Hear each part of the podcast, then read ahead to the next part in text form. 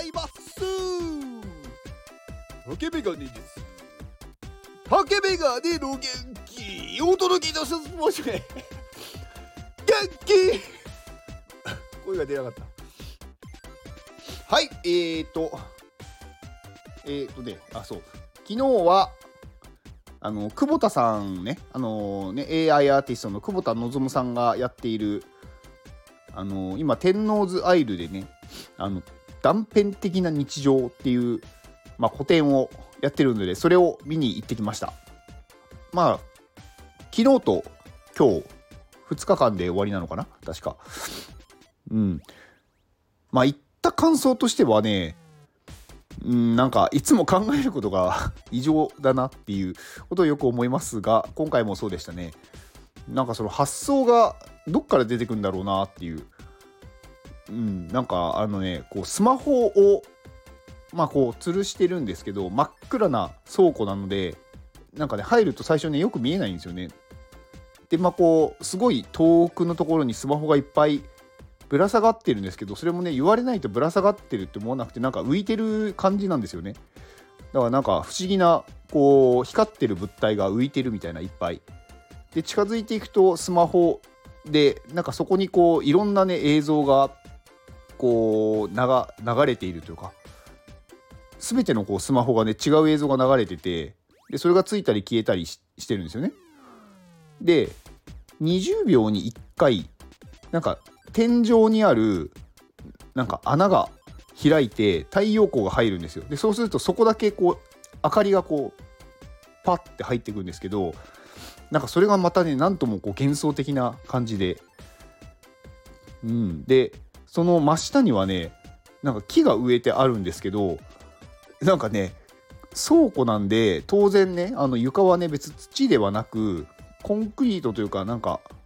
普通の床なわけですよ。そこになぜかこう木を植えてあるんですよね。なんかこう土があってそこだけ。なんかそれがまたねこう生命の象徴みたいな感じになってて。まあなんかテーマがね生まれてきてよかったっていうテーマでなんかいろんな人のこう日常がこうそこにありそこには命があるみたいな。っていうなんか壮大なテーマなんですけどなんかねそこにいるとねこう何て言うんですかぼーっとでできるというかなんかこう自分のこう生きている今っていうのをねこう思い返すというかうんなんかすごくこう落ち着く感じでしたね。ぼーっと見てられるというか。うん。なんかねこう久保田さんの作品って結構考えさせられるというかなんかねふとこう今自分のやってることだったりとか、うん、なんか自分のこうなんだろう生き方とかなんかそういうのをこう一回立ち止まって見てみるみたいなねことがねよくなんかこうあるというか、まあ、前回私が言ったねなんかその AI を使って脳波をこう取って、まあ、それを絵にするっていうのもなんか自分がどういうことを考えているのかとかがこう絵になっていくんでなんかそういうねなんかこう言葉にできないことをこう形にするっていうのがすごくうまいなっていうのをなんかねいつも久保田さんもね見せてくれるんでなんかね貴重というのか何ていうのかうんなんか他の方他の人がねこう想像しないようなものを出してくるのでいつもねこうワクワクしながら行くんですけど今回もねなんか不思議な感じでしたね。ああこういうこういうことができるんだなっていう。うん。なんかねやっぱりこういつもね新しい発見があって私はすごくあの楽しいです。はい。まあ、入場無料なので、まあ、行ける方はね、今日までやってるので、今日、確か今日は夕方の5時までだったと思います。昨日はね、夜7時までやってたみたいですね。まあ、私は2時間、2、3時間いて、ちょっとそあのいろいろお話をして、まあ、帰ってきたんですけど、まあ、あの今日は最終日なので、まあ、ちょっと早いので、行かれる方は早めに行った方がいいと思います。まあ、天王洲アイルって、まあ、どこっていうと、まあ、東京のね、あのー、羽田の近くなんか品川の近くですね品川から品川からじゃないのか。モノレールで乗っていくんで、まあ、有楽町とかから乗る感じですかね。うん。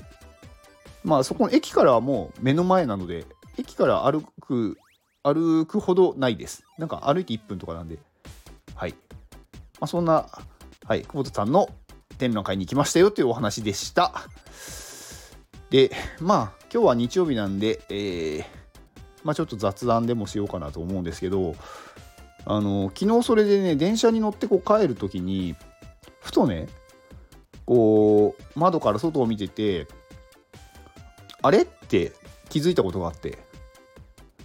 あのビッグカメラってあるじゃないですか。ビッグカメラってあれビッグなんですよね。BIC なんですよね。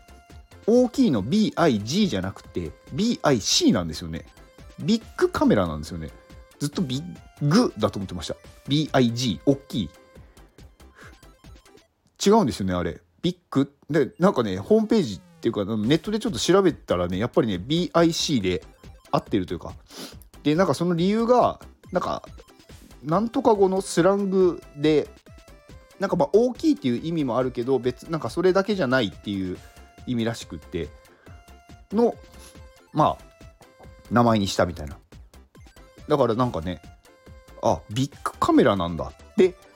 思いました。まそれだけです。はい。まあ今日はねそんなはい。軽いお話でした。以上です。あ以上いいいいか。あでねえっ、ー、と今週の水曜日に、えー、アポロさんっていう方と対談をします。えー、夕夕方っていうのかな、うん、夕方ですね、あのー、4時、夕方の4時から、アポロさんっていう絵本作家の方ですね、方とちょっと対談をすることになりましたので、まあ、スタイフで対談するんで、まあ、夕方の4時だとね、ちょっとお仕事されてる方とかは難しいかもしれないんですけど、まあ、もしご興味のある方は、あのぜひね、あのー、おお聞きください。はい。夕方の4時、11日水曜日ですね。はい。アポロさんっていう、まあ、すごいこうね、絵本をね、いろいろ書かれてる方で、まあ、今度クラファンやるっていうのもあって、いろんな方と今対談をしてるっていうことなので、まあはい、私もね、そこでお話をさせていただけるということなので、まあ私とね、アポロさんで対談するっていう感じになります。はい。まあ、スタイフでやりますので、ぜひお時間あればご参加ください。はい。以上です。この放送は高バースさんの元気でお届けしております。高バースさん元気。はい高バースさんいつもありがとうございます。えー、そう高バースさんで思い出したんですけどあの昨日行ったねその久保田さんの個展のところにあの式部ちゃんのねあのキッチンカーが来てたんですよね。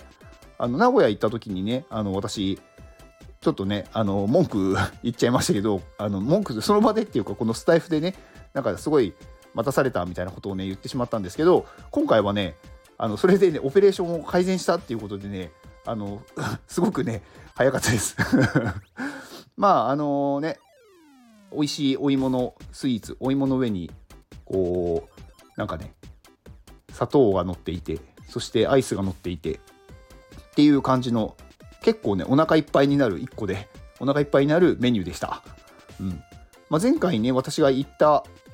ねその話をなんか覚えていてくださってなんかちょっとご挨拶させていただいてはいまあなんか不思議な気持ちでしたね まあ別にねうん